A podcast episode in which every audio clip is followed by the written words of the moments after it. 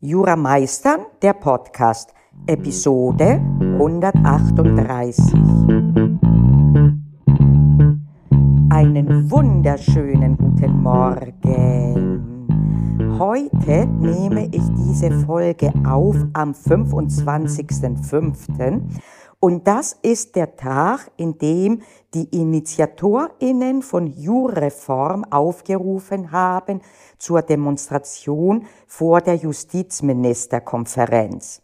Und das will ich zum Anlass nehmen, um über das Vorhaben zu reden, aber nicht nur darüber. Und äh, vor zwei Tagen gab es auch einen Podcast äh, von dem Deutschlandfunk in dem Podcast äh, Hintergründe, wo es äh, um das Reformbestreben ging, aber auch um äh, ein Projekt an der Universität München, wo den Studierenden geholfen wird und sie unterstützt werden in den Fragen der Examensvorbereitung.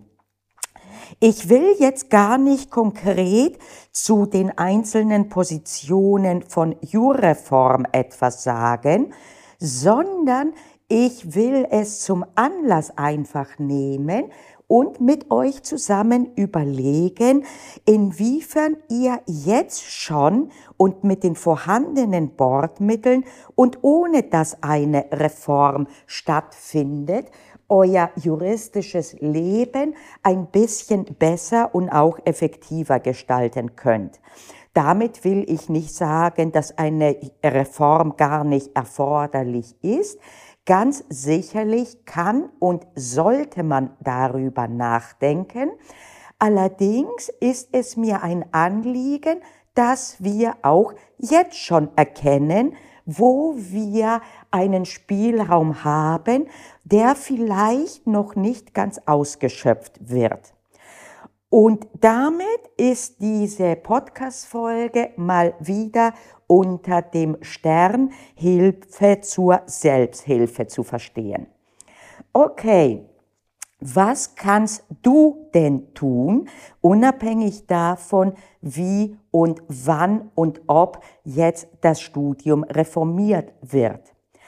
Und damit habe ich den ersten eventuell auch wunden Punkt erwischt, weil tatsächlich ein bisschen dieser Aspekt Selbstverantwortlichkeit in den Hintergrund geraten ist. Das ist mir auch aufgefallen zum großen Teil, als ich noch aktiv an der Uni war, Teilweise habe ich zum Beispiel Übungsklausuren angeboten, wo sogar korrigiert wurde. Das war mir möglich, weil ich kooperiert hatte mit der virtuellen Hochschule Bayern.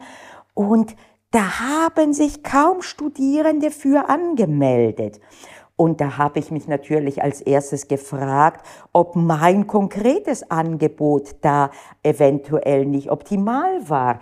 Und dann habe ich mit Kolleginnen gesprochen und sie haben mir auch bestätigt, dass das Angebot, das äh, über das hinausgeht, wo man sich denkt, das ist das, was jetzt konkret eine Note bringt oder was auch immer, dass dieses Angebot nicht in Anspruch genommen wird. Nicht ist nicht korrekt, das ist zu absolut. Von sehr wenigen. Ähnlich wie die Hörsäle leer werden in den großen Übungen, nachdem eine Klausur bestanden ist. Und das ist ein Punkt, wo man heute schon nicht ausschöpft, Mittel, die es gibt, ähnlich wie es tatsächlich allgemein bekannt ist, dass die Repetitorien innerhalb der Uni, die kostenlosen Repetitorien, sehr viel weniger wahrgenommen werden als die kommerziellen Repetitorien, die Geld kosten.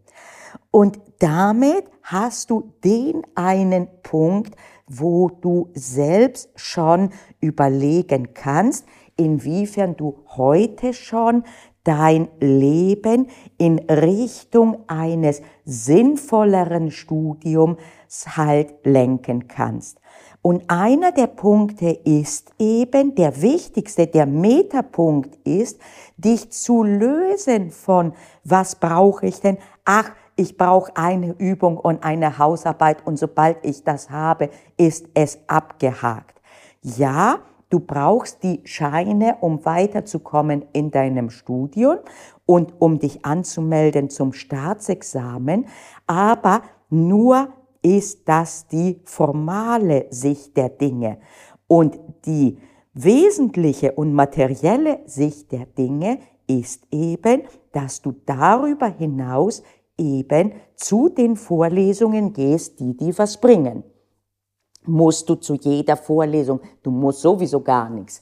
Solltest du zu jeder Vorlesung hingehen? Nein. Du gehst zu den Vorlesungen, die dir was bringen im Hinblick auf das Verständnis. Nicht die dir was bringen nach dem Motto, ich brauche die Vorlesungen der Übung, um die Klausur zu bestehen. Ja, brauchst du. Aber nach der Klausur, wenn du was lernst bei dieser Fallübung, dann bleib bitte auch später dran.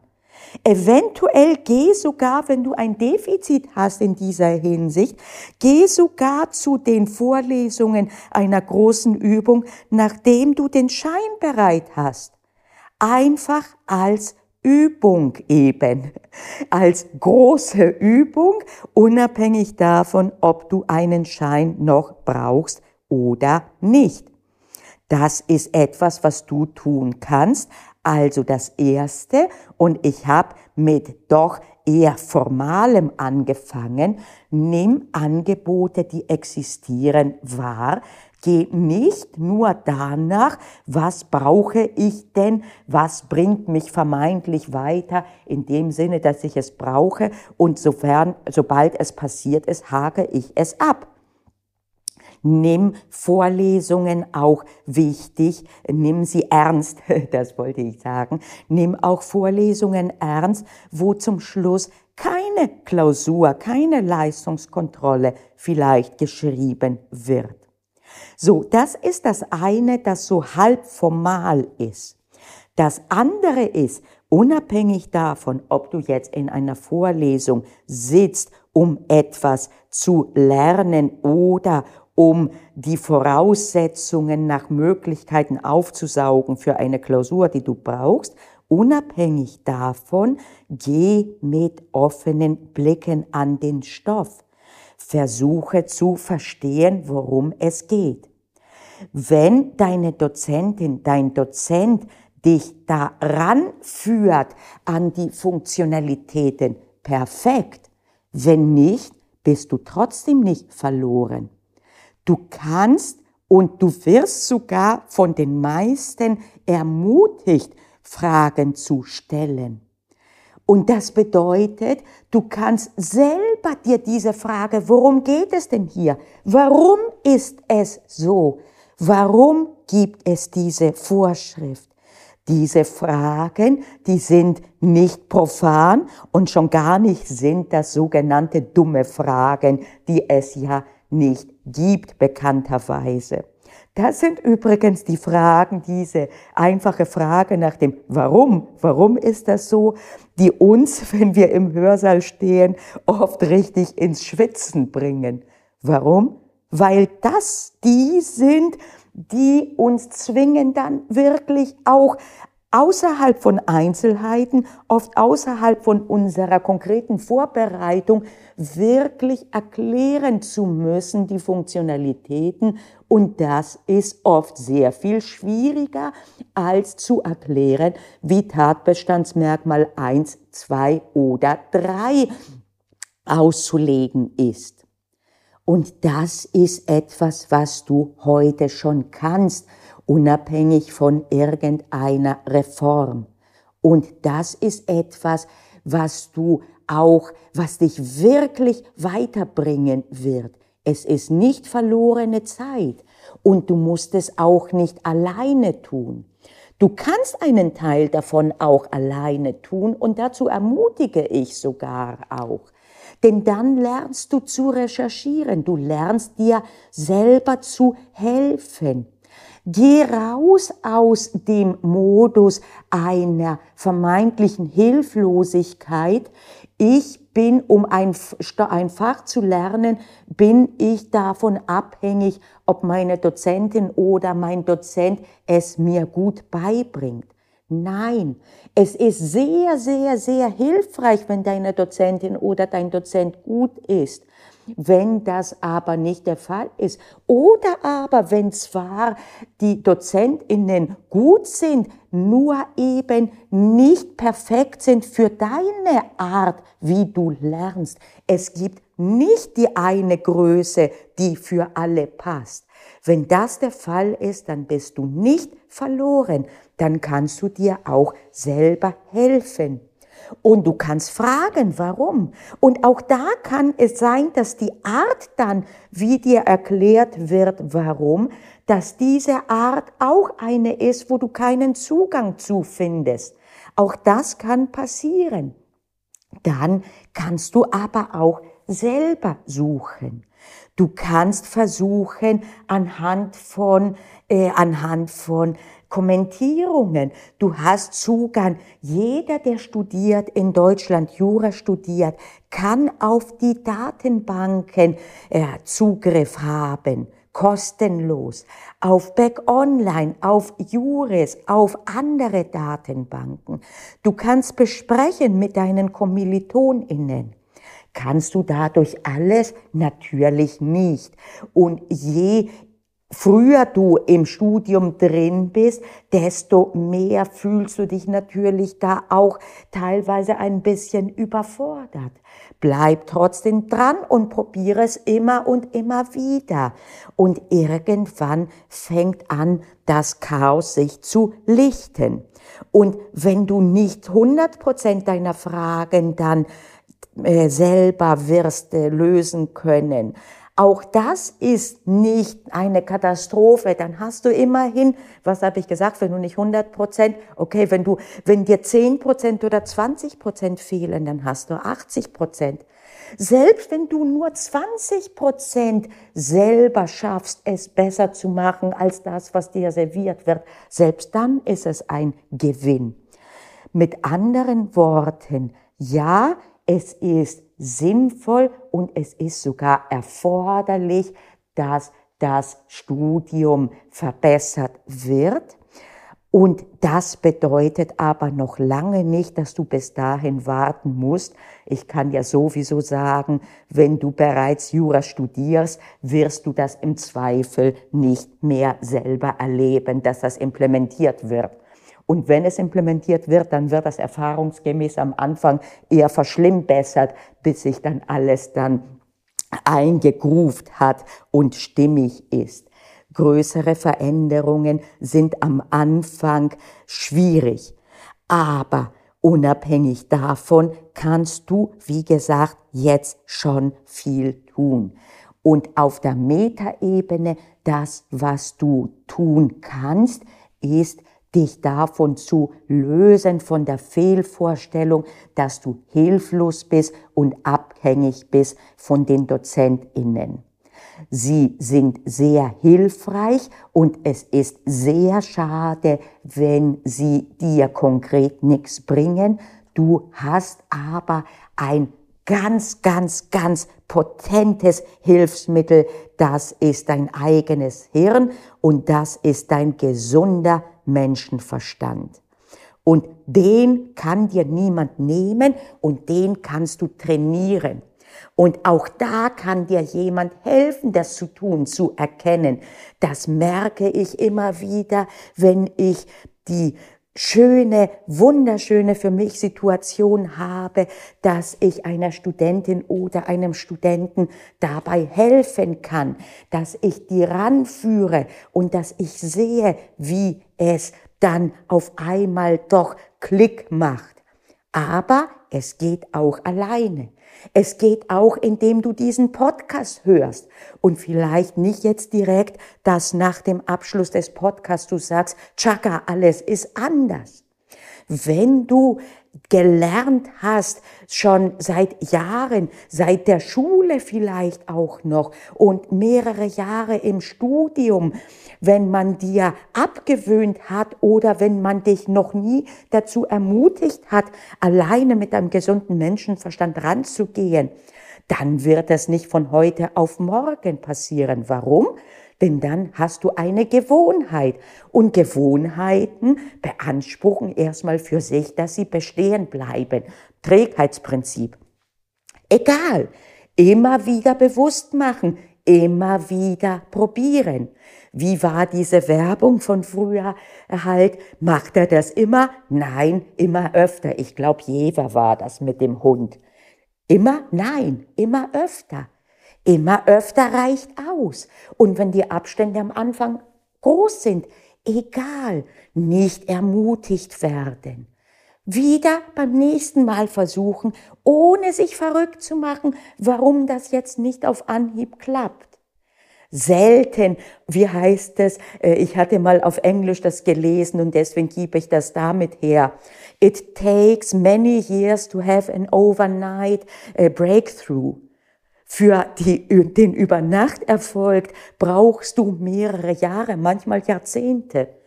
Im Anschluss denkt man, oh, heute ist alles anders. Ja, aber davor hat man in der Regel, der eine mehr, der andere weniger, einen Prozess erlebt und ist den durchgegangen. In diesem Sinne ermutige ich dich, selber dich einzubringen, zu überlegen, an welchen Stellen kannst du dir selbst helfen. Rein logistische Sachen, nimm Sachen, die dir angeboten werden, in Anspruch. Bleib bei den Fallbesprechungen der Übungen, auch nachdem du die Klausur bestanden hast. Geh vielleicht im nächsten Semester noch einmal in Fallbesprechungen. Es kann ja jeder. Die Vorlesungen sind öffentlich. Du kannst auch reingehen, wenn du den Schein bereits hast. Schreibe die Klausuren im Klausurenkurs der Uni. Oft sind das ähm, Samstagsklausuren, werden sie oft genannt, weil sie ja samstags geschrieben werden. Nimm Angebot, das dir zur Verfügung steht, in Anspruch. Und dann schalte deine mächtigste Waffe ein, deinen gesunden Menschenverstand und deine Neugierde und deinen Forschergeist. Geh in die Vorlesungen und frage, frage warum. Warum ist das so? Und guck dir auch selber, überleg auch zu Hause selber und lass dich nicht direkt von irgendwelchen Recherchen erschlagen, wo du eine Kasuistik von was weiß ich wie vielen Entscheidungen erst dann direkt findest. Auch das hat seinen Wert, aber danach frag dich erstmal, worum geht es denn hier? Einer der Gründe, warum ich es liebe, mit Kommentaren zu arbeiten, insbesondere mit dem Beckschen Kurzkommentar BGB, dem Jauernich, ist, dass vorne immer Allgemeines steht, eine Verortung. Es steht nicht nur in diesem Kommentar, bloß da habe ich einen sehr guten Zugang zu. Worum geht es denn hier? Was sind die Zusammenhänge?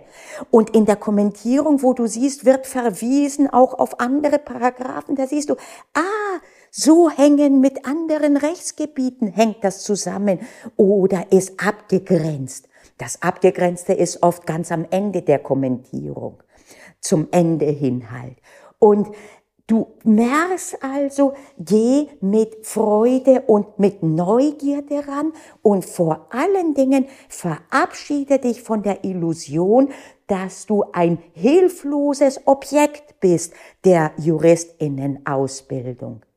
Ja, du musst die Klausuren stellen, die dir andere stellen und die Vorlesungen, aber selbst da, wie gesagt, du kannst in eine Vorlesung im nächsten Semester gehen, die ein anderer Dozent oder eine andere Dozentin hält, wenn du das Gefühl hattest, beim vorherigen oder der vorherigen war das nicht optimal. Du hast Möglichkeiten und vor allen Dingen dein Lernen zu Hause oder in der Bibliothek oder wo auch immer. Da bist du Subjekt und nicht Objekt. Und da kannst du viel tun und dazu ermutige ich dich.